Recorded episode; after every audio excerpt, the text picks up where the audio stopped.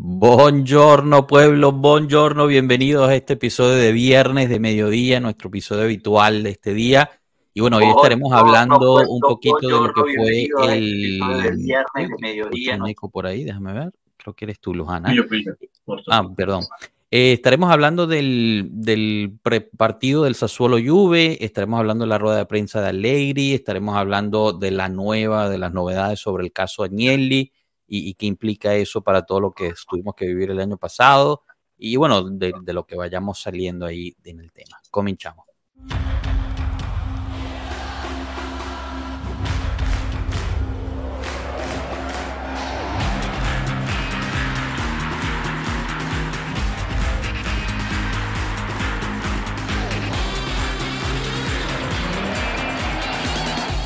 Pueblo Juve.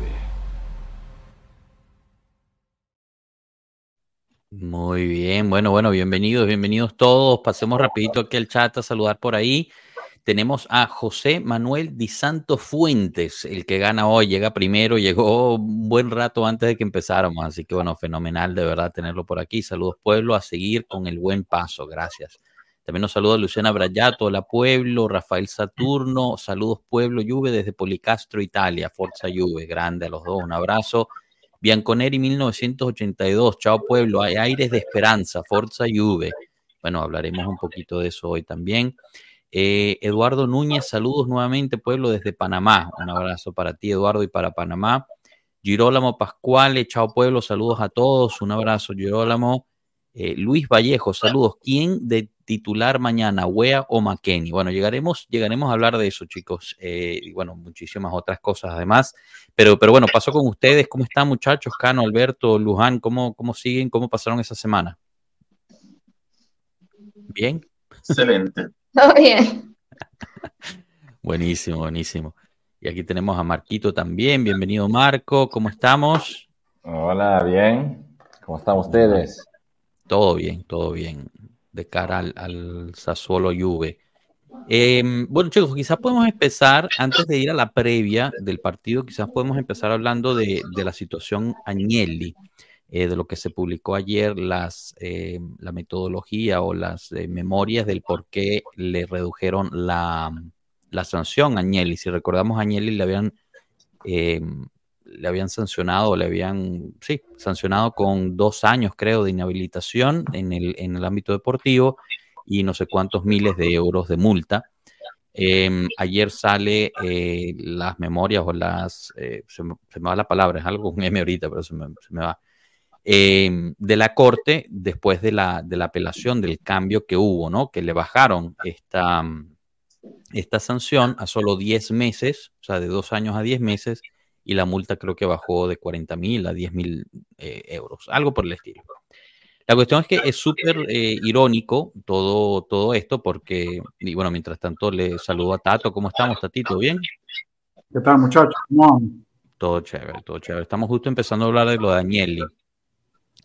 Eh, entonces, bueno, nada, baja, baja esta sanción y, y, la Corte dice que al final toda la maniobra no tuvo un impacto en las cuentas financieras del equipo, eh, que bajo el contexto, obviamente había una pandemia eh, global, eh, bajo el contexto se entendían las maniobras, pero de todas formas le, dan la sanción de 10 meses, entonces uno se queda, pues obviamente, una vez más, están cayendo los velos, ¿no? De este circo mediático que se formó el año pasado.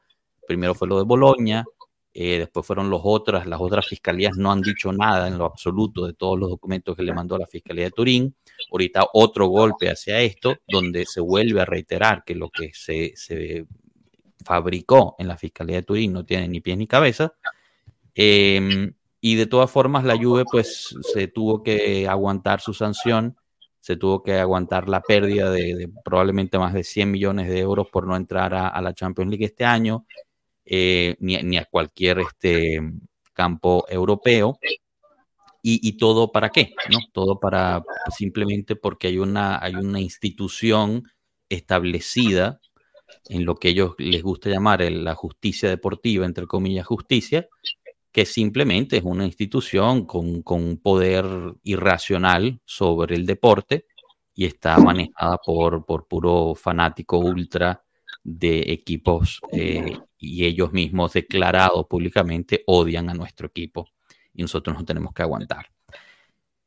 No sé, abro micrófonos para, para escucharlos ustedes. Yo sé que esto ya lo hemos hablado bastante y, y, a largo por aquí, pero, pero me gustaría escuchar su opinión sobre esta nueva eh, novedad, valga la redundancia, sobre lo de Daniel. Y no sé si alguien se quiera, se quiera animar. Me gustaría escuchar primero que nada Marco, ¿no? Ya que lo, lo vi a flor de piel ahí, Marco y Luján, que están en, en el sitio y, y pues han podido seguir un poquito más de cerca la situación. Vengo poco preparado, te digo la verdad, porque no he tenido tiempo de, de, leer todo eso, pero no. O sea, ya sabíamos prácticamente todo. O sea, no, no tenemos que sorprendernos hoy por lo que está pasando hoy. Nosotros ya lo sabíamos hace seis meses. Claro. Lo sorprendente es que consiguieron sancionarnos sobre la base de esta, este humo, así que eso demuestra una vez más la payasada que es la justicia deportiva en Italia y de ahí todo lo, repito lo que siempre digo, todo lo que en cualquier momento han tenido dudas sobre, eh, yo, pero mi equipo, yo me tengo vergüenza de mi equipo por todo lo que hace y tal y cual, no tengan vergüenza y si tienen vergüenza que cambien de equipo porque nosotros sabemos perfectamente cómo va la cosa y si no aguantan ser solos contra todos, contra las injusticias también, entonces no. No es eh, cosa suya la Juventus. En efecto. Eh, Luján o alguien más que quiera, quiera opinar al respecto antes de pasar al, al tema del, del, partido. Creo que es lo, lo, que ya sabíamos que iba a ser. ¿No? O sea, ya me da risa, ya no me preocupo, ya no me enojo, ya no, pierdo el tiempo con estipulaciones ni, ni, predisposiciones. Sé que siempre van a buscar la forma de meternos la verga y listo. Y el campeonato pasado ya terminó, la sanción ya estaba hecha, ya impactó en su momento en todos los jugadores, primero con la reducción de puntos, después que no, se lo devolvemos porque hay que seguir evaluando, que nos devolvieron los puntos, después nos volvieron a sacar, pero no todos los puntos, y eso obviamente afectó al equipo.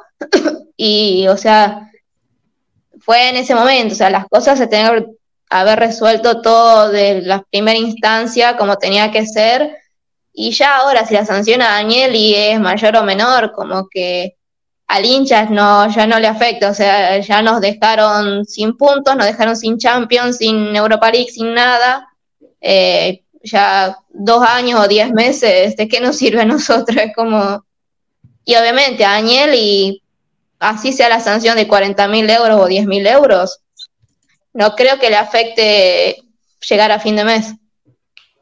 Sí, sí, yo creo que a él le afecta más la, la inhabilitación deportiva, ¿no? El, el, no poder estar involucrado más que otra cosa, pero eh, sí, exacto, en efecto, en la parte, eh, digamos, de, de, de, de, dinero no creo que le vaya a afectar. La, la, pregunta real yo creo que sería, una vez, una vez ganando el, el eh, lo, más bien cumpliendo sentencia o pagando lo que tenga que pagar, ¿regresará la figura Agnelli a la Juventus? No Qué buena creo, pregunta, no creo, la verdad. Una, una, la, mi pregunta sería, si el, la Juventus hubiera peleado el caso, esto sería una forma, este argumento que acabo de dar la justicia, eh, sería, sería como una forma de ver que están tratando un tema diferente a otro. O sea, pues, estás diciendo de que no sacaste beneficio de eso porque está una pandemia mundial y bueno, se hizo algo que, que era un poco entendible y le baja la sanción.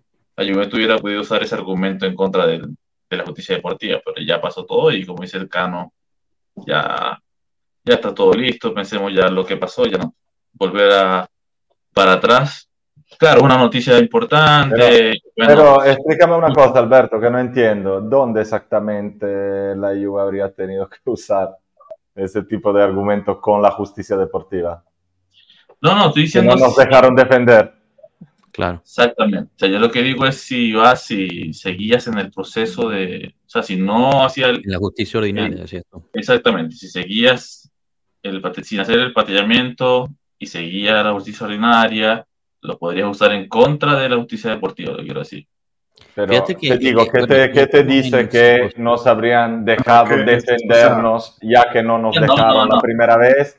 ¿Y Estoy quién te diciendo dice plan- que hubiese Ustedes, tenido ustedes, sentido ustedes siguen a- ir a la guerra contra pensando gente que, que la justicia Eso por eso digo, suposición de que si hubiera pasado, estoy hablando todo en si hubiera, si, o sea, No, estoy pero también, comentando. pero también tendría que asumir, también tendrías que asumir que esa justicia deportiva que no funcionaba, eventualmente en algún momento del tiempo iba a empezar a funcionar, iba a pensar a pensar de manera correcta. O sea, la- lo cual Es que la sabemos justicia ordinaria lo puede, puede es, es- está sobre la justicia, la justicia deportiva. Entonces, eso es lo que yo diría. Supuestamente. Supuestamente, eso. Pero la justicia ordinaria no puede cambiar eh, mucho en lo que, que La se define en la, en la justicia deportiva y normalmente no lo hace. O sea, normalmente siempre encuentran la forma de no condenar porque al final, eh, pero siempre dejar un poquito la puerta abierta a, a la justicia deportiva diciendo, pero al final no nos metemos en ello, puede ser que haya algo, como pasó Entonces, mucho muchas como- otras veces.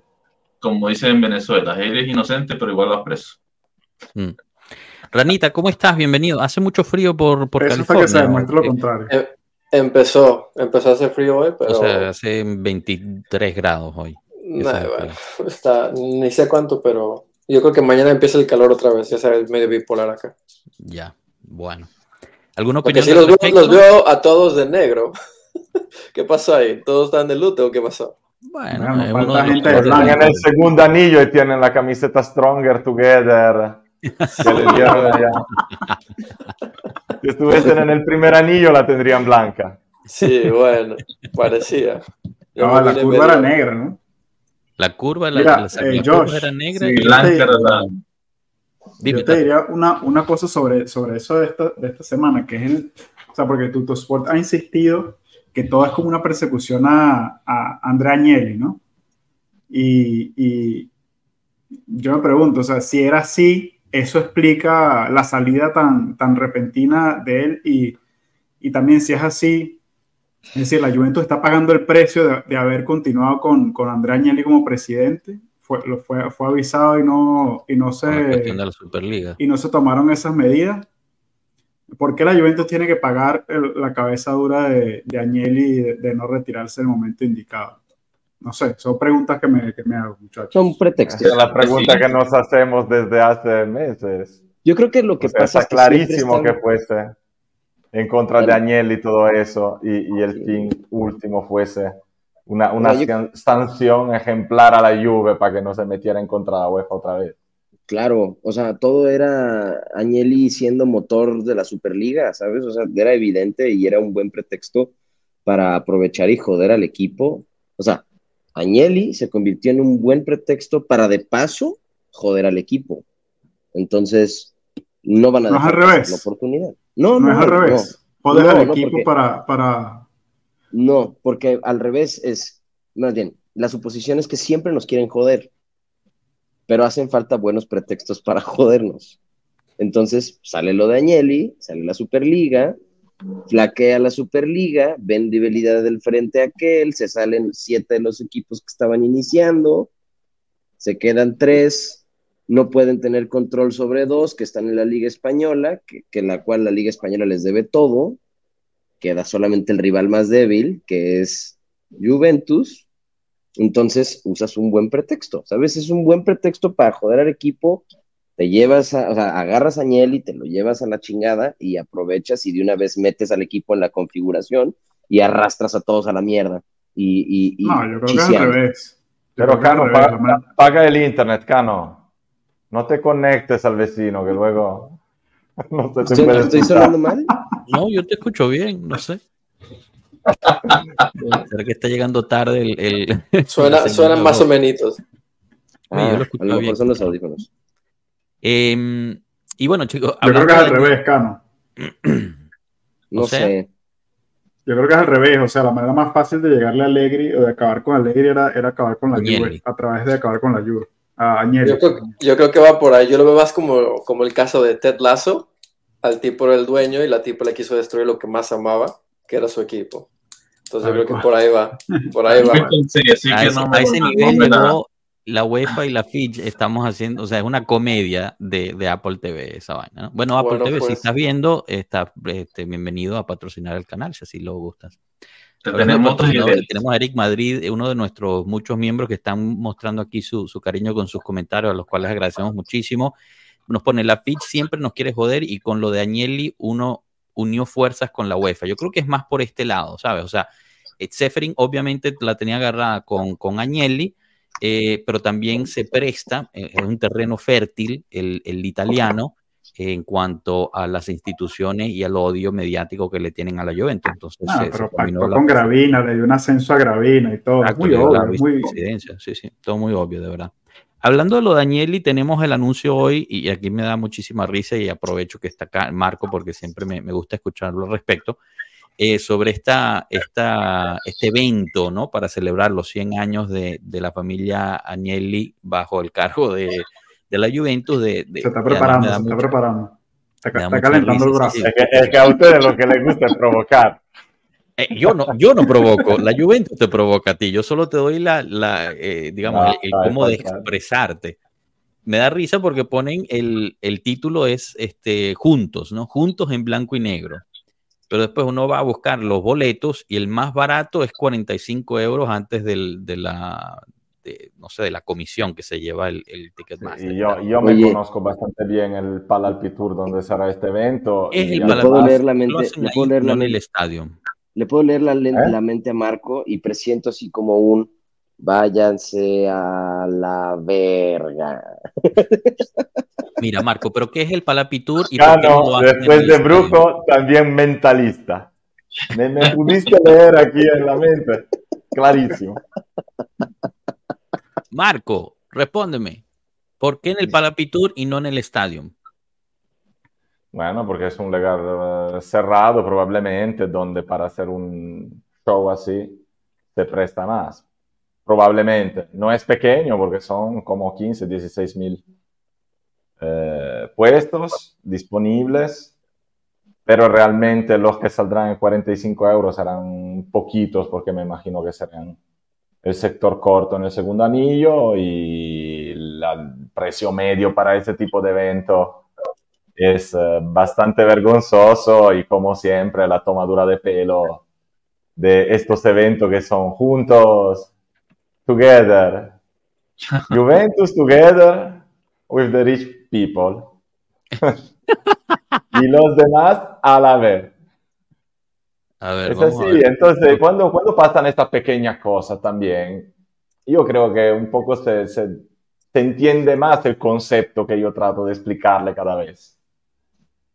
Que con todo el amor que nosotros le tenemos a estos colores, a esta camiseta y todo, al final generar esta unión que tienen en otros uh, lugares entre lo que es la fanaticada y el club, acá es básicamente imposible, porque el club no lo quiere. Punto. El club quiere un cierto tipo de público y lo quiere hasta en las que son la fiesta que ellos hacen para nosotros, ¿sabes?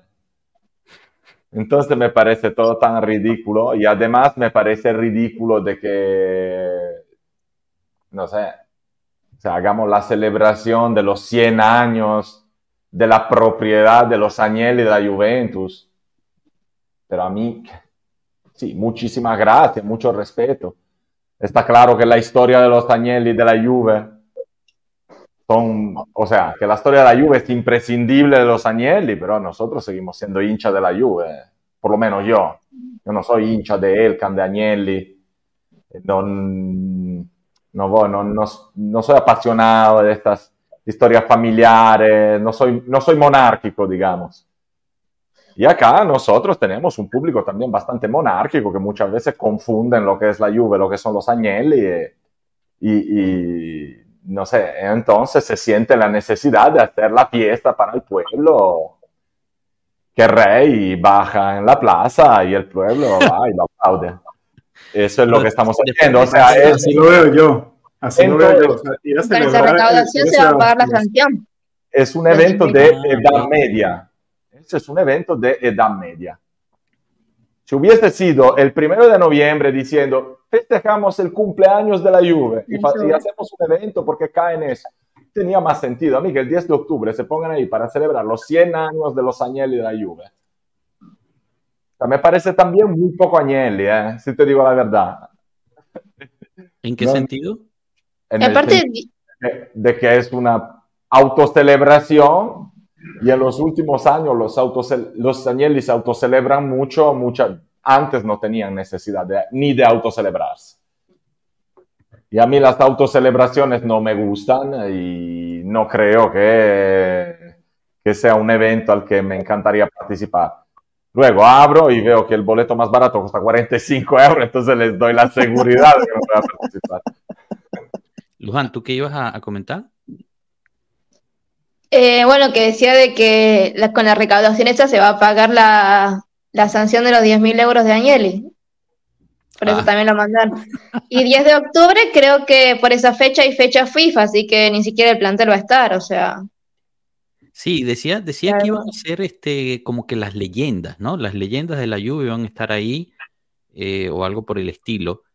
Eh, no, no queda muy claro todavía, ¿no? Va a haber música, va a haber... Sea, es un show al final, es un show y pues está ahí. Pero yo Bueno, tenía porque entendido han, que iban han a hecho muchas juego. pruebas en el estadio, están tratando de convertir el estadio en eso y ahora salen, ¿sabe? Como el, primer espectáculo, ¿no? el debut del, de la Juventus Entertainment eh, en el Palatitur, como el Cirque de Soleil. yo, yo creo que acaba de decir algo, Marco, súper interesante y me gustaría saber su opinión. Eh, ¿Por qué sienten que los Agnelli sienten la necesidad, valga la redundancia, de autocelebrarse? ¿Es por todo lo que ha estado pasando? No, ego. Mira, no, no lo sé, seguramente, históricamente no, y la- seguramente le, le ha venido a la mente, probablemente han sentido este, esta necesidad de hacerlo porque probablemente saben que pueden contar con un público que pueda ir ahí a, Rendirle homenaje al rey y pagando mucho dinero. Y ese es un evento que si consiguen llenar, o sea, hablamos de 16.000 entradas a una media que puede ser mínimo de 70-80 euros como media, o sea, no estamos hablando de 10.000 euros para recaudar la Agnelli, eh, estamos hablando de, de mucha plata. Vamos a ver si, si consiguen llenar, si hay tantos monárquicos bianconeros así. Pero ¿qué celebras en realidad? Estás, estás pagando por ir al cumpleaños de alguien, técnicamente. No, ni siquiera el cumpleaños. 100 de años de darle las gracias a, a los Agnelli por habernos Te van a dar de comer. Sí, o sea, Eso no quiere decir que no agradezca a los Agnelli por lo que han hecho, eh, pero no siento la necesidad de... O sea, De a mí me parece de, de haber hecho lo mío también como, como parte del mundo Juve. no- pero si de verdad quisieran celebrar, hacen un evento gratuito para los, para los, para los, no sé, para, para los fanáticos y bueno, hacen un evento donde se celebra, se le regala a los fanáticos esto y lo otro y se celebra como parte de un legado, pero te estoy cobrando para que vengas a celebrar mi legado. Era más o menos como se hacía en Villar Perosa hasta el año pasado, que también se pagaba entrada, pero por lo menos ahí había como un partidito de fútbol, podíamos tener contacto con los jugadores, nos regalaban camisetas, qué sé yo. Esto la verdad no, no tengo idea cuál es el fin, y como digo, ni siquiera no va a haber ni partido de fútbol, ni van a estar el plantel, o sea, va a ser más, si dicen que van a estar las leyendas, va a ser más entonces para los hinchas más grandes que conocen obviamente todas las leyendas y lo vieron jugar años, años y décadas pasadas. Sí, como dijo también Marco, como que tenía más sentido hacerlo en el aniversario del club también y no una fecha random. Claro. Estoy subiendo un- una encuesta al chat ahí en YouTube y, y, bueno, invito a todos los que estén viendo, eh, pues, eh, votar. Y que realmente la pregunta es, porque, porque algo mencionó eh, Marco, ¿no? Han pasado 100 años de Agnelli. Agnelli no necesariamente, los Agnelli no necesariamente son la Juventus, pero estamos hablando de un siglo. O sea, después de un siglo, se puede aún separar las dos cosas. O sea, se puede tener Juventus por un lado y Agnelli por el otro. Me gustaría saber su opinión. Le puse la respuesta sí, no, para ver qué, qué- dice la gente, pero, pero en general me gustaría escucharlos a ustedes. No sé, empiezo contigo, Ranita, que no te hemos escuchado mucho. ¿Se puede, después de un ciclo de, de propiedad de una misma familia, separar lo que es la Juventus de los Agnelli? Yo pensaría que no. O sea, sería muy difícil.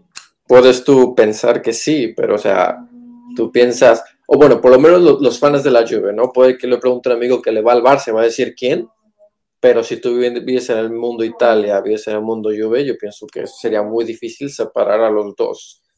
Eh, hasta que se haga un cambio ya este, efectivo de que la familia simplemente ya no sean los que llevan la batuta. Pero yo pensaría que no. O sea, yo pienso Juve, pienso Fiat, pienso eh, la familia y Ferrari, todo eso. Claro, o sea, es... Y yo sé que hay muchos pedos con, con la familia por, por, todo lo de Fiat y todo ya más diferente, pero a mí en mi mente dices Juve, viene la familia Ferrari, Fiat y todo lo demás. Yo diría que no. Alberto, Tato. Yo por lo menos en, este momento imposible. O sea, ahora que se está viendo que más influencia es Exxon, eh, los accionistas ahora se está pudiendo un poquito uno alejar de eso en sentido de que ve que no es un, un presidente apasionado de, del fútbol que está metido ahí, como fue los abuelos de el abuelo de los que están ahorita. Pero por ahora es difícil, yo, pero se está abriendo esa, esa brecha. O sea, se está empezando a abrir esa brecha porque ya, ya no es análisis, no estamos hablando de siempre Exor, Exor, Exor, que los accionistas, que los accionistas. Entonces, poco a poco estás creando esa, esa separación. Dato. No, yo también creo que es indivisible. O sea, como tú dices, son 100 años y, y tú te pones a pensar qué sería la Juve si, si no hubiesen existido los Agnelli. No sabemos. No sabemos quién habrían sido los dueños en, en lugar de, de los Agnelli. Quizás otra familia afluente le habrían dedicado tanto amor y tanta inversión al equipo. No lo sabemos. Eh, entonces, sin duda que es indivisible. Ahora, eso hay que separarlo, digamos, no, escondiéndolo, hay que separarlo del hecho de que, bueno, son los dueños y no son los colores, pues al final mm. son cosas similares y yo estoy con Marco cuando, cuando dice, yo soy hincha de la Juve y, y soy hincha de la Juve este Agnelli o, este otra familia o, o este, eh, esperemos que no, pero un fondo árabe o, o chino, al final los colores son, son lo que importan y la historia y los jugadores y, los partidos que hemos visto y, y, qué sé yo, las canciones, o sea, cualquier cantidad de cosas que no necesariamente es la, es la familia. De nuevo, sin separar el hecho de que no podemos dejar de reconocer que, que el equipo es lo que es en gran parte por todas las inversiones que ha hecho la familia durante todos estos años. Luján, antes de pasar a Marco, que ya lo veo que este se está subiendo el barómetro. ¿Tú qué opinas, Luján? ¿Podemos separar esos dos o ya ha pasado mucho tiempo? Eh, a ver, yo estoy hace relativamente poco aquí, obviamente vengo de un país donde el fútbol, eh, los clubes son de los socios y no, no hay un propietario, o sea, esto yo lo, lo conozco acá, estando acá. Eh, me parece que digamos, todo lo que pasó es muy reciente y, creo que todavía va a pasar, un, va a haber unos años donde si uno dice Juventus lo va a asociar con, Alegri, ah, con, con Agnelli hasta que pase un poco y pase. Pero sí, obviamente, como decía Tato, creo no es imposible saber qué hubiese pasado, qué hubiese sido de la Juventus si no estaba esta familia. Eh, hay que tratar allá, la historia ya está escrita y ahora hay que mirar a futuro con la familia que sea, con el propietario que sea, y como decían también, lo que importan son los colores. Eh, los presidentes pasan, los dueños pasan y los jugadores pasan y lo que quedan es el escudo y, el amor por los colores. Y los hinchas van a seguir amando ese, ese, ese, escudo y esos colores y esa camiseta por más que esté quien esté en, en, el, en el sillón. Claro. Marco pero yo, o sea, la, haber preparado anteriormente. Te tenía que haber preparado anteriormente. La, pregunta es muy fácil, eh, pero no es el punto. O sea, la pregunta tuya tiene una sola respuesta. Y lo dije yo anteriormente, lo dije, si lo vas a buscar, dije que la historia de la Juventus es imprescindible de los Agnelli. Y eso es un hecho, o sea, no, no se puede opinar, es un hecho. De ahí a que la Juventus sean los Agnelli, no.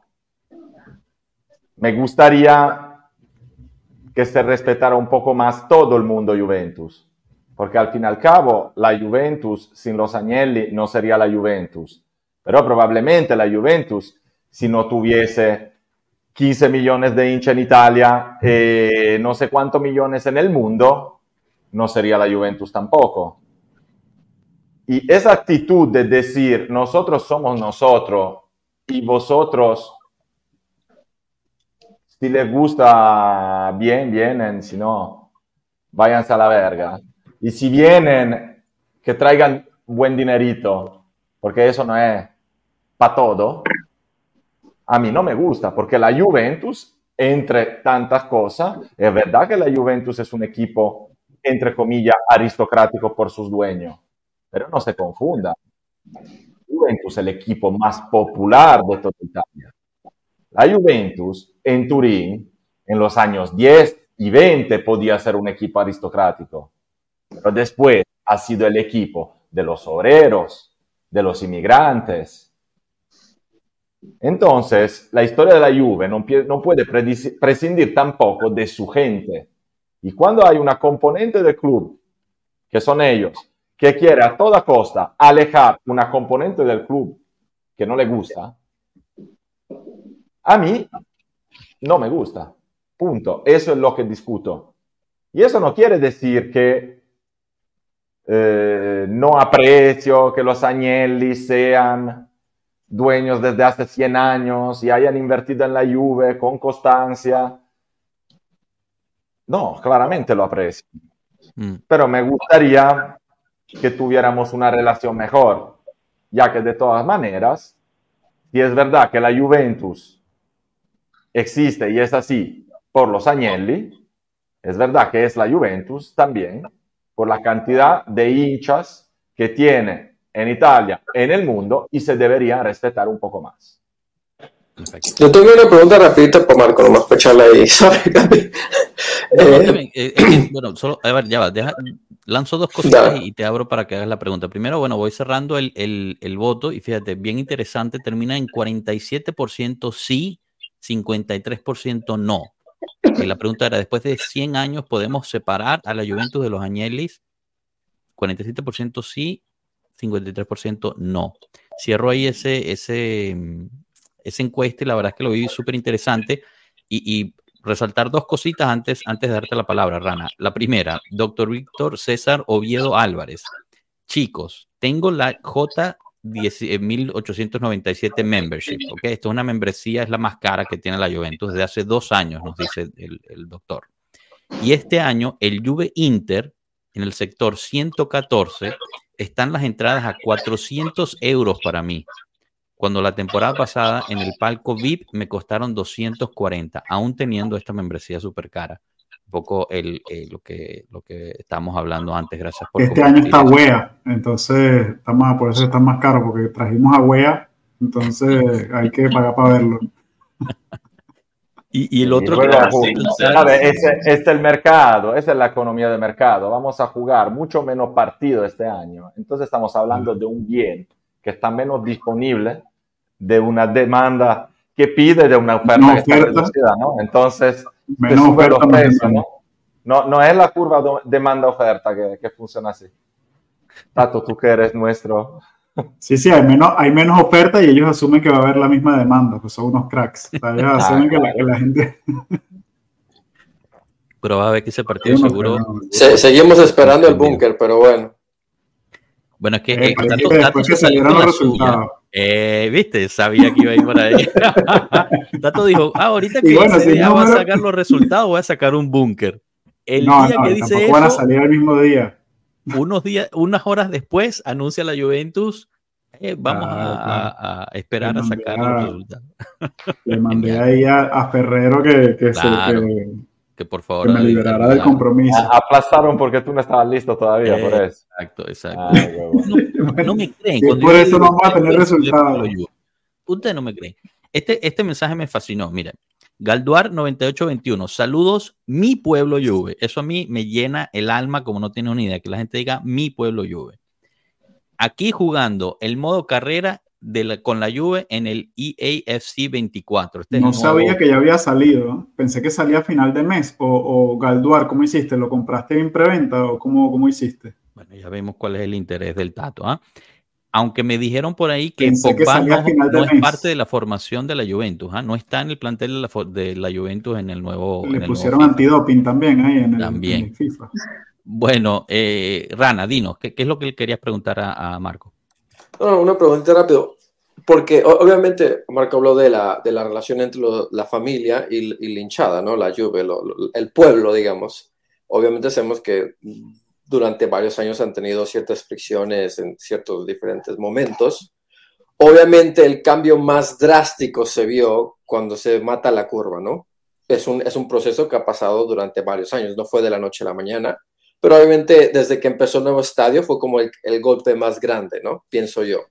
Mi pregunta es, ¿tú crees que dentro de esta familia el golpe más grande hacia la hinchada fue Andrea? Porque pienso, obviamente, en los tiempos antes, el abuelo y todos, todavía la hinchada o la curva como tal existía. Dependientemente de, de las fricciones que hayan tenido durante los años, el momento donde empieza a darse el golpe fuerte, ¿no fue Andrea? Pregunto. El momento en que se empieza a dar el primer golpe fuerte es el verano entre el, el verano 2003, con la campaña Abonamentos 2003-2004, cuando doblaron todos los precios y los conformaron a los precios del segundo anillo. Cuando en el Delle Alpi habían tres anillos, normalmente el más barato era el primero, el segundo era el más caro, el tercero el intermedio.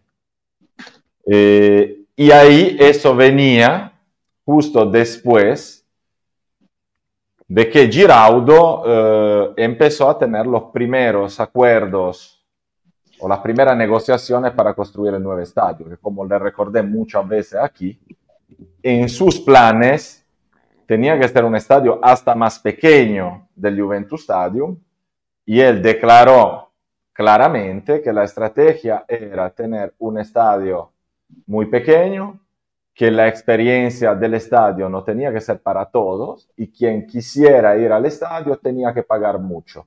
Entonces se tenía que hacer un estadio muy pequeño para que hubiese poquísima oferta y la gente se creara ella sola ese hype de no encuentro boleto, no encuentro boleto, la vez que lo encuentro, si lo tengo que extra pagar, lo pago lo que sea. Y esto es el plan, eh, digamos, que ellos tienen declarado desde esos años. Yo siempre pienso, y es una lectura de hechos, pero son hechos. Yo siempre pienso que no hayan hecho el, el estadio pequeño porque no había suficiente gente que fuese al estadio antes. Porque se habló de estadio y del proyecto estadio cuando, digamos, todavía habían una cantidad de gente mediamente que atendía los partidos en el Delle Alpi alta, porque estamos hablando de los años 90, he hecho un cálculo sobre las presencias media en el Alpi, media, the average, que está más arriba de los 45 mil. Es decir, que un- una media tiene que ser por lo menos un 15-20% menos de la máxima capacidad de un estadio. Y si tú piensas que pasando de un estadio malísimo como el delle Alpi a uno buenísimo como el Juventus Stadio, vas a tener probablemente más público, porque finalmente vas a traer también un público que antes no iba porque el estadio era una porquería y solo podían ir los que querían estar allá por fe. Entonces la idea de hacer el estadio pequeño se justificaba solo en la voluntad de hacer el estadio pequeño. De ahí, para que la gente pudiese aceptar que se hiciese un estadio muy pequeño, tenían que justificarlo. ¿Y qué hicieron? Subieron los precios, pero de un día a otro muchísimo, vaciaron el estadio. Y si, y si no me creen, vayan a ver las, los números de la presencia media en estas temporadas y verán que las dos peores temporadas, las tres, dos, tres, fueron la última de Lippi y las dos de Capello, que fueron justamente los años en que se empezó a hablar. El de Alpi, la afición de la Juve no va al estadio, el estadio siempre está vacío, no hace falta un estadio muy grande. vacío. El estadio siempre estaba vacío, sí, porque en esos Sí. años la, la- la presencia media bajó muchísimo, pero muchísimo. Y, decían que era porque el estadio era muy grande, porque tenía muchos muchos asientos. Sí, pero el problema era que el estadio no se podían pagar esos precios ya en esa época. Y no se podía, yo me acuerdo en 2004, 2004, 2005, una curva, un boleto de curva para Juventus Inter costó 50 euros y estamos hablando de hace 20 años cuando el mismo año o el año anterior, no me acuerdo, el Milan juega una semifinal de Champions League contra Barcelona y el boleto más barato estaba en 12 euros. Y ahí no había la gente que ahora viene y te dice, eh, claro, San Siro es muy grande. Allá nosotros también teníamos un estadio de casi 70 mil puestos. Ahí la estrategia fue vaciar el estadio para que la gente, sobre todo los de fuera, los que no veían la realidad de acá, dijera, eh, pero es normal, la afición de la Juve no va al estadio. Es suficiente un estadio pequeño. Entonces ahí es donde se empieza a ver la voluntad del club de cortar y seleccionar su público. Y de ahí nunca hemos parado. Así que no es ni Andrea ni nada. Empezó Giraudo y Andrea, que ha sido siempre el ahijado de Giraudo, fue el que siguió en esa línea.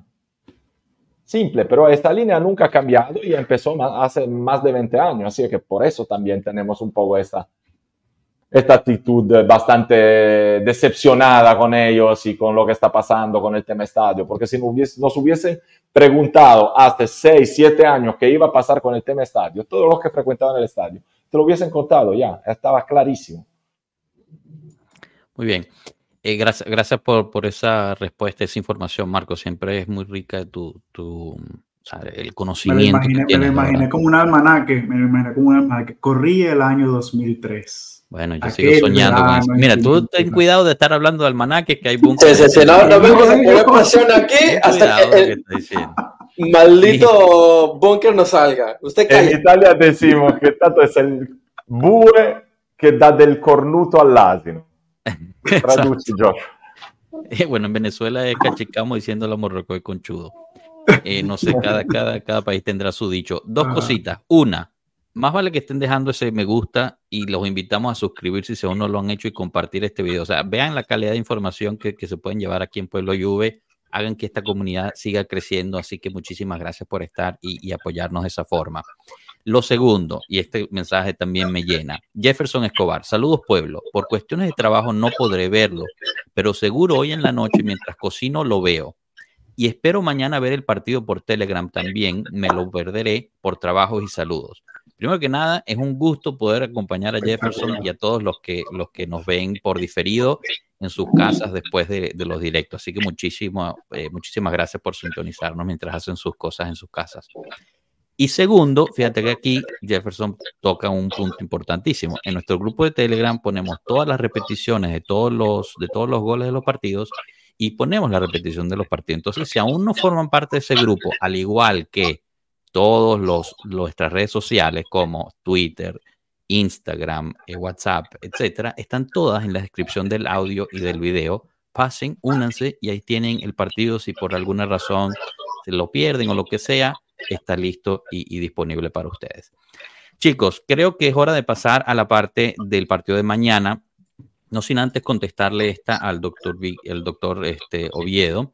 Muchas, eh, muchachos, ¿qué piensan de lo de CR7? Le está cobrando a la Juve 19 millones para comprarle los estrenos de diciembre a sus hijos. Em, esto es realmente basado en esa famosa carta que nunca se encontró sobre, sobre los 19 millones de, de que, y que le faltaban pagarle al, a, la, mm, a, CR7. Eh, esa carta pues no existe, nunca se encontró y parece ser, el Tutosport ayer reveló que la Juventus tiene eh, un documento donde Cristiano Ronaldo firmó que él, la Juve no le debe nada. Veamos qué pasa. Yo realmente no creo que, que llegue a mucho esta, esta situación. ¿Alguna opinión al respecto? podemos pasar a Sassuolo, Sassuolo Juve? Estás en mute, Marco. No, quería preguntarte, pero de esto, aparte, esos dos artículos de periódico sin puente, o sea, ¿se sabe algo? ¿Alguien dijo algo al respecto? Bueno, en la fuente... O sea, me perdí algo porque salieron con Ronaldo, Ronaldo está demandando a la Juve, pero no hay demanda oficialmente. En no, no hay demanda oficialmente. Y, y, nadie del entourage de Ronaldo habló de eso y nadie de la Juve habló de eso. Pero ya la Fitch está atenta, la Fitch está ya atenta a ver qué va a pasar por ahí. A ver si puede cazarnos otros 10 punticos. E, es realmente para mí, es casi como una pelea entre medios. Porque ¿qué pasa? Durante la pausa, la pausa FIFA, la, la Gazzetta saca esta cuestión de la demanda de Ronaldo, sin que haya habido una demanda de Ronaldo. La, el Sport ahorita responde, ayer responde con que la Juventus tiene una carta firmada por Ronaldo diciendo que no le deben nada que realmente esté pasando algo oficial, parece que no, porque nadie ha salido oficialmente a declarar nada, ni la Juventus, ni el equipo de abogados de Ronaldo, ni mucho menos, o por lo menos yo no lo he visto. Entonces no sé si es que entre los periódicos eh, se están peleando, no tengo ni idea.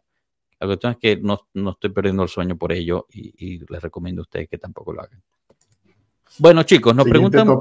Exacto. Pasemos al, Juve Sassuolo. Nos preguntaron muchísimo. Eh, saludos, pueblo. ¿Se ven rotaciones para mañana? ¿Quién titular? Eh, ¿Wea o McKenny? ¿Cómo ven a la Juve de cara al enfrentamiento contra el Sassuolo? Eh, bueno, empecemos primero mostrando a los convocados, ¿no? Ninguna sorpresa aquí. Esta es la, la convocatoria oficial. dejen quito ese comentario para que lo puedan ver. Fuera quedan obviamente Pogba, porque sigue suspendido, De Chillo y el nuevo lesionado Alexandro, ¿no? que es una lesión bastante larga, la cual pues trae, eh, lo más probable es que Gatti sea el titular y trae a Huisen como ya forma, eh, digamos, permanente dentro del plantel, como, como el quinto de defensa. Y acaba de publicar Romeo Agresti que esta sería la alineación probable para la Juventus, que es exactamente la misma que contra la Lazio.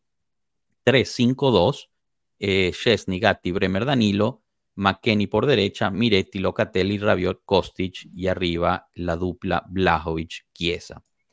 Muchos están diciendo, uy, miren, Allegri repitiendo la alineación por primera vez en no sé cuánto tiempo. Realmente Allegri ya había repetido la alineación en el, del, campo eh, durante esta temporada. El único cambio había sido Perín por Chesney, pero los jugadores de, juego eh, habían sido lo mismo. Entonces, bueno, abro, abro micrófono para preguntarles qué opinan al respecto sobre esta alineación contra el Sassuolo.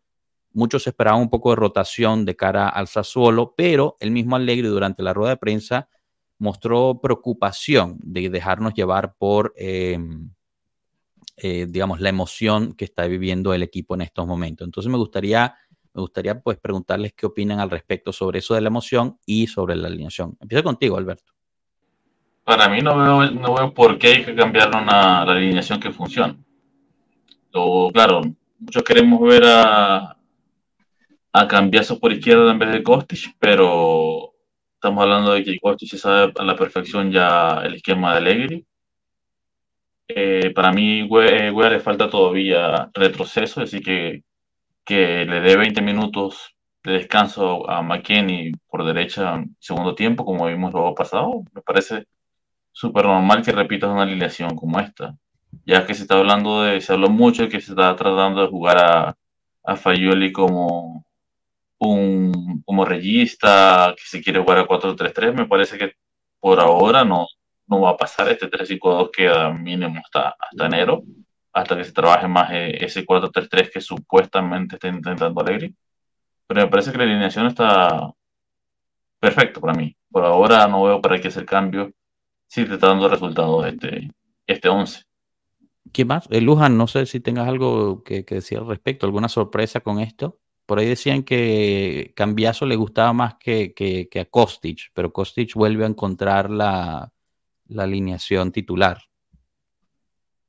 Sí, no, conforme con la alineación y confiando en la en esa dupla Chiesa Dusan y el 3-5-2 que ya se viene afianzando hace un tiempo y que al parecer eh, le va trayendo resultados a la Juve, Alegre está conforme y el planteo ese que bueno, si poniéndolo ahora a Kostic por, por izquierda, de última, si ve que no va funcionando, lo mete a cambiar, o sea, solo dentro del todo es como se espera, como un equipo dentro de todo accesible, pero siempre puede traer sus sorpresas. Eh, pero lo bueno es poder tener recambio en el banco por cualquier cosa que suceda y, y la, la, el tridente que está atrás en la defensa y con Szczesny en el arco están dando buenas garantías y ojalá sea un buen partido mañana. McKenny. ¿Qué quiere decir? Se queda, ya es. Regresó Big Mac. ¿Para siempre o qué? Yo no sé, no sigo muy, muy acá feliz todavía. ¿No te, no te había caído la locha todavía de eso? Todavía no. No, no, no me la puedo comer todavía. es, esa hamburguesa no me la como todavía. No, no sé. Pero no te convenció en el último partido contra la Lacho, no te, ah, no te bueno. que hizo un buen partido. Bernadeschi tenía buenos partidos de vez en cuando. También. ¿Cuándo? ¿Cuándo tuvo Bernadeschi un buen partido con la Juventus? Bueno, yo me acuerdo de un penal que nos sacó ahí para que Ronaldo meta el, re, el regreso. O sea, o sea, el buen partido de Bernadeschi fue agarrar un penal para Ronaldo. Tú me estás fastidiando, Rana. Eh, señor. No, ese fue un buen dio... partido de Bernardeschi. El problema es que fue el único en 3, 4 años. ¿Cuánto ah, bueno. Pero ha tenido. Pero no sé. No, me sigo sin comer a, a el regreso de McKenny ahí. Este mmm, se me hace curioso que ya Cost, o aparenta que Costi ya le quitó la, la 11 ahí a, a Cambiazo. Este, me hace pensar que a lo mejor al principio fue como más una llamada de atención de Alegri a Costi de como que levántate, echa, anda y camina. Este, pero de ahí, o sea, feliz. Yo, a la verdad, me, me gusta mucho esa formación. Yo no creo que realmente quiera regresar al 4-3-3, aunque lo haya probado. Este, yo digo, si, si ha funcionado, ¿para qué le cambias? Entonces yo la verdad muy, muy tranquilo con la formación. Bueno, lo, lo que se probó el 4-3-3, que muchos dicen que probó en el entrenamiento, realmente lo que era que uno de los dos equipos estaba formado en 4-3-3 porque así suele jugar el Sassuolo. Entonces estaban poniendo para entrenar al equipo titular a, a enfrentar esa formación. No es que eh, la Juventus iba a, a cambiar a 4-3-3 no es un plantel para un 4-3-3, en mi opinión. Tato, Marco, ¿alguna opinión al respecto? Sí, no, yo me gusta la alineación, estamos haciendo bien con esta, así que soy de los que hasta que se va bien, que se toque el menos posible. Eh, no entiendo, le tengo que preguntar a Rana, que él seguramente sabe más que yo, ¿cómo va de condición Fagioli? O sea, se puede pensar ya que en las rotaciones Allegri le prefiere a Miretti porque últimamente está insistiendo muchísimo en Miretti. Cuando supuestamente Fagioli lo hemos visto ya jugar, creería yo que podría también jugar titular. Sí, no, no quería llorar hoy, pero no sé. ¿verdad? No, no, no, la verdad, honestamente no, no, no te podría decir. Este, lo único lo que piensan te ustedes. De, yo, yo me, me jugaría Fallo. Todavía me, me, me para mí tiene más años. Me gusta. No, no solo eso, el, el, el momento de jugar me, me, me gusta, me, gusta más cómo juega, su, me gusta más cómo se desenvuelve, tiene gol, para mí tiene mucho más gol, oportunidad de gol, eh, lo veo que tiene menos miedo cuando llega a ese sector de la cancha, pero aparentemente Alegre dijo que tiene mucho mejor vert verticalización o tiene la verticalización que no tienen otros jugadores. Entonces, a lo mejor está viendo un entrenamiento que yo, que yo no estoy viendo. Este, Justo por eso pregunto. Por ahora. Porque yo también la pienso como tú. O sea, Fagioli me parece más pronto, estructurado para ser titular en este equipo que Miretti. Claro, Pero él sigue prefiriendo de, Miretti. Es que yo creo que es una cuestión de bueno, estar listo o no. O sea, Fagioli no hizo pretemporada por la, por la cirugía. Yo creo que no tiene, o sea, no está todavía al tope y por eso es que Miretti lo está sobrepasando. Yo los veo, o sea, a mí me parece que los dos podrían ser titular. A mí me encanta Miretti cómo juega. O sea, yo sé que muchos se quejan porque, ay, no ha metido gol y tal, pero ah, Miretti para mí tiene una lectura del campo que pocos otros mediocampistas en la Juventus la tienen. Y, y lo único que le falta es el gol. Eh, pero para mí, o sea, yo sinceramente creo que Miletti tiene todas las para volverse un super crack eh, en el medio campo. Obviamente hay que ver si realmente sucede o no. Y lo con, con Fagioli es que pues no está todavía eh, totalmente listo, creo yo. No sé, Alberto, discúlpate, te interrumpí. No, no. En tema físico, yo veo más preparado a, a Miretti a subir, a hacer paredes, a estar más, más activo, sobre todo la, lo que le gusta a Leiri, que es el mediocampista que llegue detrás de detrás del delantero, lo que era un Kedira hace, hace años. Lo que veo yo que Fayoli es más como creativo, de cómo tiene mucha más visión de campo en ese sentido, pero no es tan físico como para defender, como es físico para, para atacar en, digo, espacio. Eso que estás hablando ahorita de que se coloca muy bien, por lo menos en el, en el gol en el gol de Chiesa, la pared está bien colocado y la pared la hace él. Pero lo que, lo que siento yo es que Fayoli le falta el tema físico porque no, no es tanto, no, no te va a llegar a, a, un cabezazo en el área, se queda fuera del área para es un zapatazo. Pero, pero eso no, lo que veo yo es que Fayoli va a terminar quitando, o sea, Fayoli va a terminar siendo un 5, eh, porque la calidad la tiene, la calidad de pase tiene, pero el físico de correr toda, o sea, defender a, a un lateral que se sube, eh, hacer el cambio con McKinney, estar en paredes, estar colocándose en posiciones, siempre abriéndose y dándole espacio al jugador, lo veo más capaz Miretti. Que Miretti siempre tiene un segundo retrasado para patear la pelota, sí, ese muchacho todavía le falta el gol, pero la edad que tiene 20 años ha acabado de cumplir. Físicamente está mejor y hay que esperar que Fayoli, creo que ya va a costar quitarle la titularidad por lo menos en, esto, en este semestre. Ya después veremos cómo está físicamente para enero. Pero sí, creo que yo, yo veo más a un Fayoli más como un, quitándole el puesto a Locatelli para mi persona. Eso, eso, estoy de acuerdo contigo en ese sentido, que Fayoli no es, no es un, jugador de media cancha que te va a limpiar el campo. Eso sí, estoy totalmente de acuerdo contigo. Yo pienso que Miretti hace ese trabajo sucio mucho mejor. Pero yo diría que por el mismo hecho de que Locatelli no es un, un regista creativo, debería de jugar Fagioli para que ayude a crear. Es como en el instante máximo que si tuviésemos a Pogba, Locatelli sería el 5 más como para limpiar y, y, y mover la, la pelota, y Pogba sería el creador o, el, el, mago ahí, ¿no?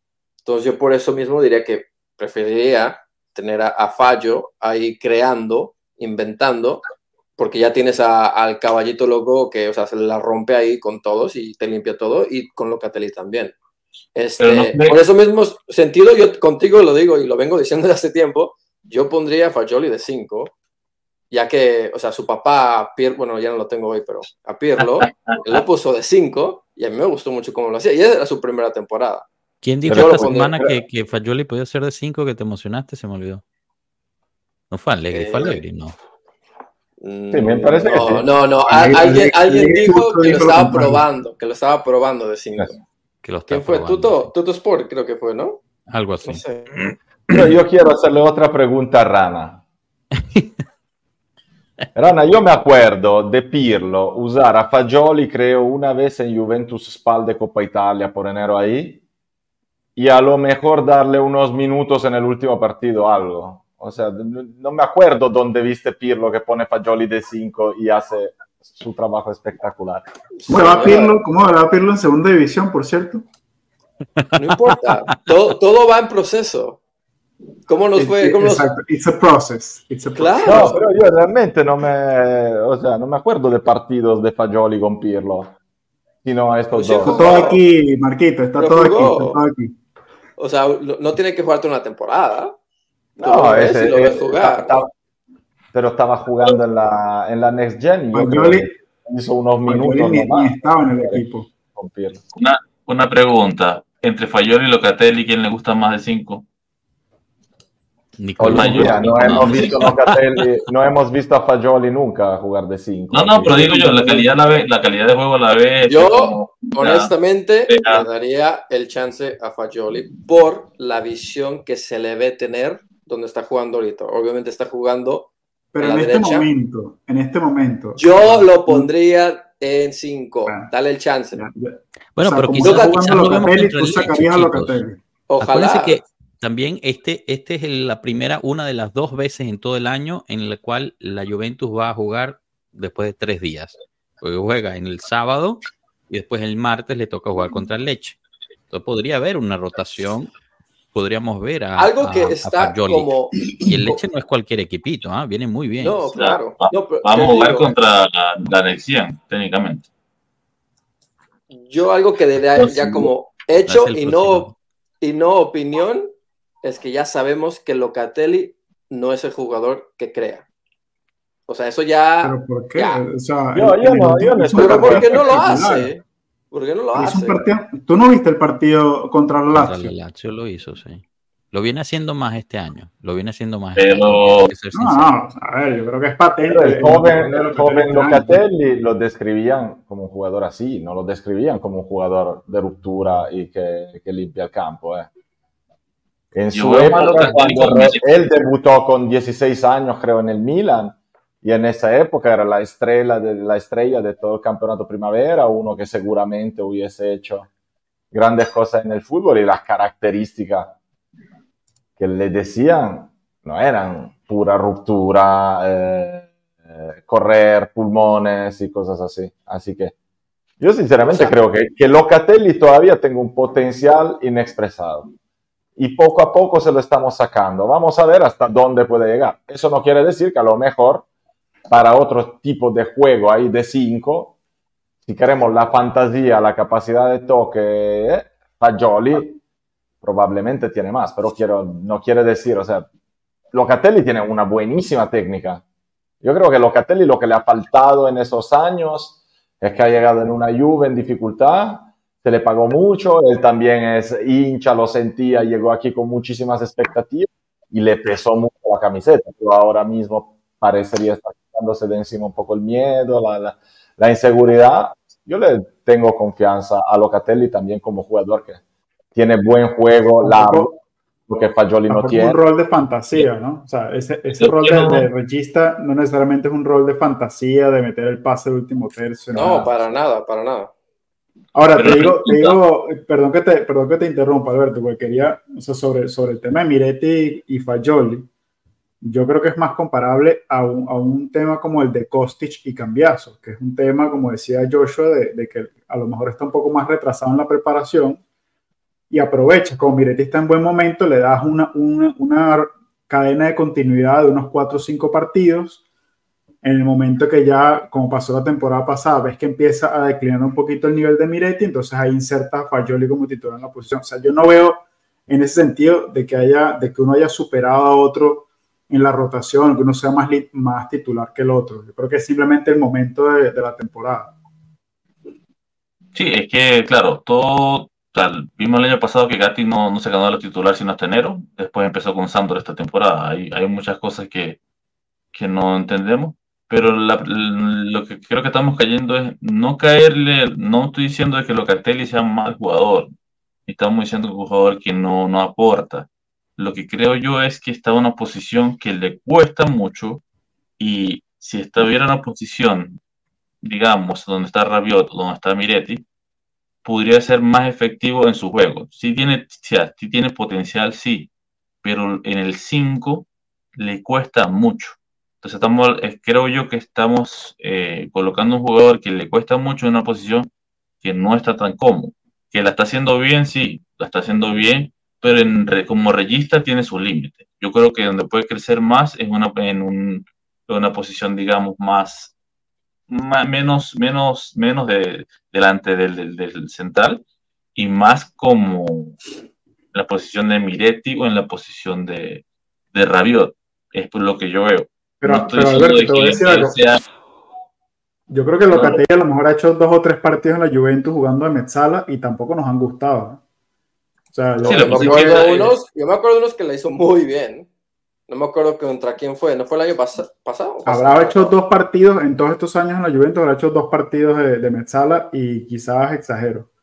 O momentos de algún partido. No, no, no digo que sea. Lo que pasa es que no puedes sacar a Rabiot.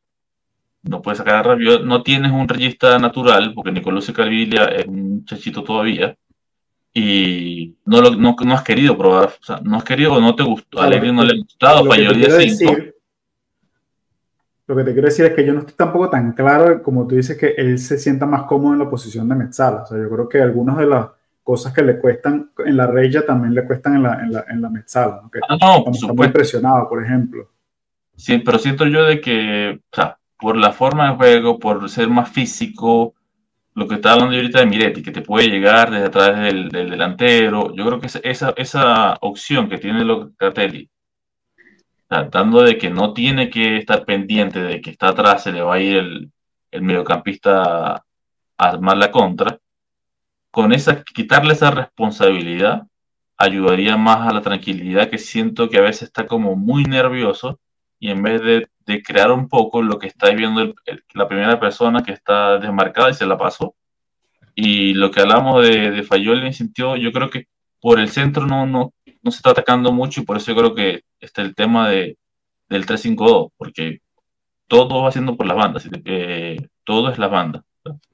McKenny dio asistencias por las bandas, Costi está por las bandas. Yo creo que como estamos jugando un, un juego que donde en el medio crear no queremos, o sea, no, no, la, no es la prioridad. O si se abre a la izquierda, tienes a Kostic eh, y Chiesa, si te vas a la derecha, tienes a McKenny que da buenos centros, donde Miretti puede acompañar.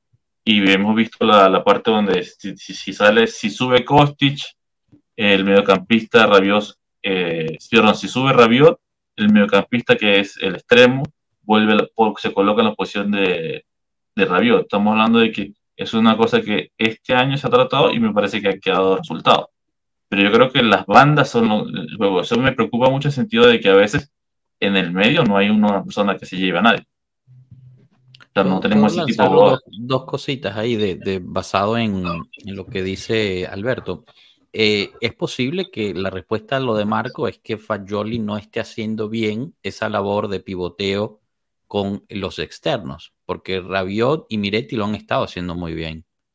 Y quizás porque ese es el método de trabajo de ahorita, ¿no? Es lo que la Juventus está haciendo bien. Quizás a Fagioli le está costando ser externo en, algunos momentos del campo. Em, pero una, una hipótesis. Ahora, y, y esta es la pregunta que les quería lanzar. ¿Qué es un regista? O sea, ¿por qué nosotros pensamos que Locatelli debe ser un tipo de regista y no le damos crédito por el regista que es? Porque si lo que estamos buscando de Locatelli, esto lo vengo diciendo de hace tiempo, es que sea un Pirlo, olvídense. Ni siquiera Nunca. Fagioli va a ser un Pirlo. Nunca, nunca. ¿Ok? O sea, no, no es. Locatelli hace la Pero más regia. parecido a, Quizás sea mejor como entrenador, eso sí. La, ya. Locatelli hace, cara, hace la Voy, regia para Miami ahorita mismo, la concha. como lo sabe hacer y como lo puede hacer. Porque fíjense, Locatelli hace una labor muy buena de regista, en mi punto de vista. Sí, quizás no sea un creador de juego, pero hay, hay registas que han hecho carreras multimillonarias y ganado no sé cuántos títulos sin necesidad de crear juego como regista. Yo te diría, mi contra eso es porque no tenemos alguien más. Mira, una cosa, es- o sea, hay que entender que el juego de Allegri es por las bandas. Eh, Lo viene haciendo por años. Por años.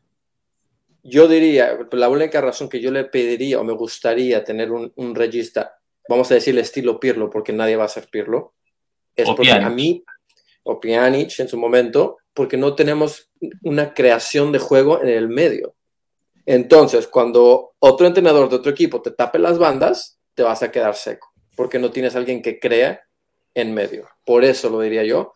Estoy 100% de acuerdo contigo. El tipo lo que hace lo hace muy bien, aunque vamos a ser honestos, hay muchos partidos que nos ha quedado cortos en su posición de, de regista y nos hemos quejado aquí en miles de lives. Por o sea, eso hay que, hay que admitirlo. No, yo, sí- yo sí creo, yo sí, ahí con Joshua no, no estoy contigo porque sí ha tenido muchos partidos bastante mediocres.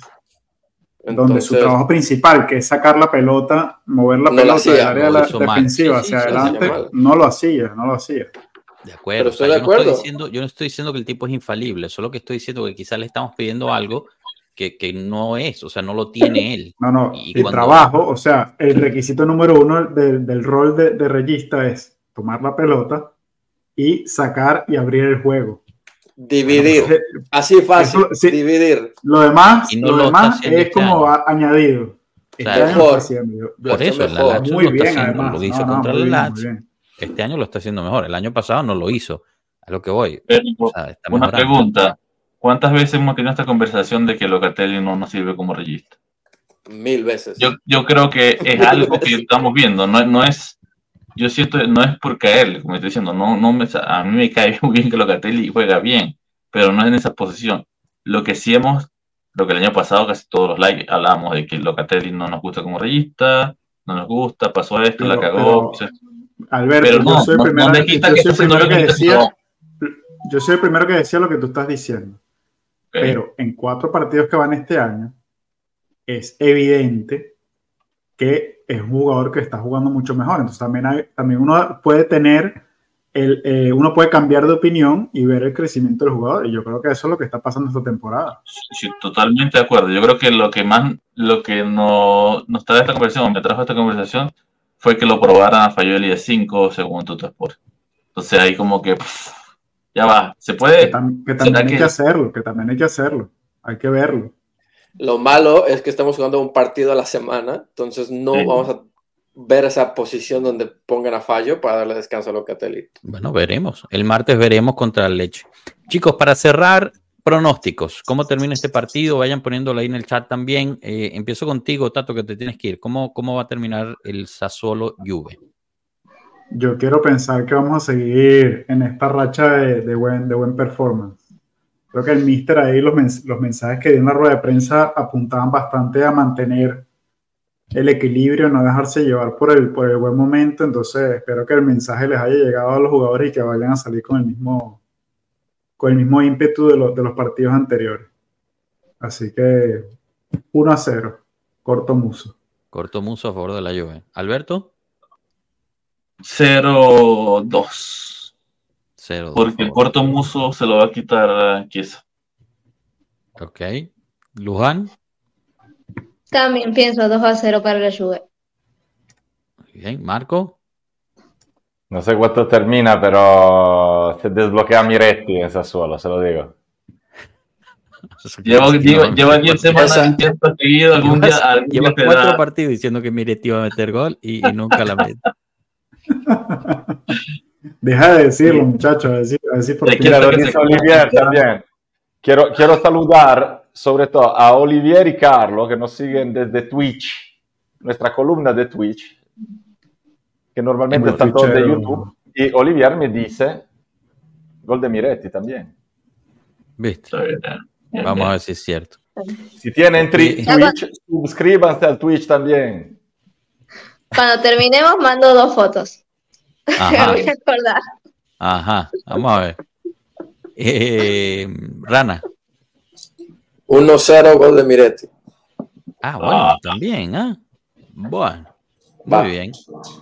Aquí Carlos puso 02, Chócala. JLPS. Choca. Para el otro Una, pequeña pregunta, 3-1. pequeña gran pregunta. ¿Qué creen que va a pasar? ¿Quién es- ¿Qué creen que va a pasar este trabajo de cuatro días contra el Leche? ya, va, ya va, que ese, ese corazón que están haciendo está genial. ¿Cuál corazón? Es la fusión. ¿No viste Ah, la perdón, perdón, perdón, perdón. La fusión. No, que era este que hace Piero siempre. No, ¿qué pasó, brother? Ojo con el leche que viene bien, ¿ah? El Viene bien con el discípulo de el discípulo Pero- de Sassuolo también, con David, el mejor, el mejor entrenador de septiembre.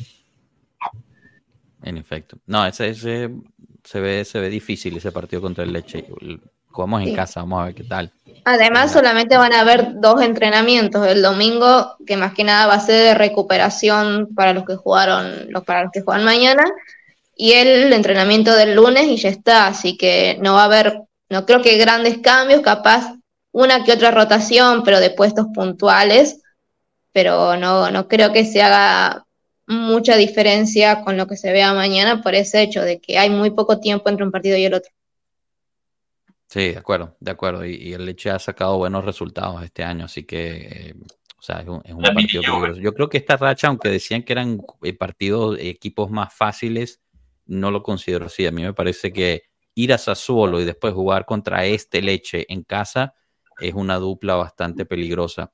Eh, yo para el partido de mañana me espero un empate, fíjate. Ah, ¿Qué hago? ¿Quito a Fagioli de mi, de mi starting 11 o qué? ¿En el Fantacalcio? Pues yo sí, yo sí no lo pondré. ¿Será? ¿Sí bueno, no sé, tú, tú has ganado, le ganaste al profe en el Fantacar. No, no vino, no, le- no se lo pudo tirar en la cara. No, ese está en un bote ahí de paseo. Por, Por eso no vino, por eso no vino. Sí, segurísimo, segurísimo. Yo estoy de acuerdo, Joshua. Cuidado con Sassuolo, porque este es el típico equipo que está yendo muy mal, muy por debajo de sus expectativas. Y el partido con la Juve siempre es el partido donde todos sacan el, Sí. todo lo que tienen y más para conseguir, eh, digamos, mm, ¿cómo se dice? Cambiar un poco la situación y con que tú consigas un empate o tres puntos con la Juve ahí ya salvaste casi media temporada. Así que a mí siempre me, me Ah. preocupan un poco. Me preocupan menos equipos como Leche que vienen de una buenísima racha igual llegan un poco demasiado creído y ahí le podemos hacer daño. Pero a mí los desesperados me, siempre me dan miedo. sí. Y Berardi Bueno, va a ser el partido del año. Berardi se va, exacto, Berardi va a ser un partidazo por todos los rumores durante el verano, etcétera. Va a ser un partido difícil, chicos. Lo que sí es que vamos a estar aquí siguiendo el partido en vivo como, como casi todos los fines de semana. Así que los invitamos a que vengan a hacer el, el watch along con nosotros. Eh, estaremos eh, aquí su servidor, Alberto, Piero, creo que también, y, veamos quién más se, se apunta. Eh, y, y bueno, la invitación entonces después sería para el próximo martes, donde tendremos el, el- nuestro episodio de la noche, donde, bueno, obviamente hablaremos del de, el partido contra Leche. No va a haber match análisis este lunes, el profe anda de vacaciones, así que eh, se, se salvó del match análisis este viernes, este lunes, quiero decir. Y eh, yo estaré con Juventus en, en su transmisión en inglés eh, más tarde hoy. Así que si quieren pasar por ahí, si hablan inglés, si quieren pasar a saludar, pues bienvenidos. Estaré ahí con ellos en su canal de Twitch. Quiero agradecer muchísimo a Cano, a Tato, que se tuvieron que ir por haber estado. Gracias, Luján, Alberto, Rana y Marco por haber venido. No sé si tengan algo que quieran compartir antes de cerrar ya de una. Que nos acompañe mañana. Exacto, invitados mañana. Gracias a todos los que estuvieron en el chat, eh, tanto en YouTube como en Twitch. Muchísimas gracias por todos sus mensajes, su cariño por ahí también. Eh, y, bueno, lo- los invitamos a que se suscriban, dejen el me gusta eh, y compartan con todos sus familiares y amistades. Nos vemos hasta la próxima. Chao.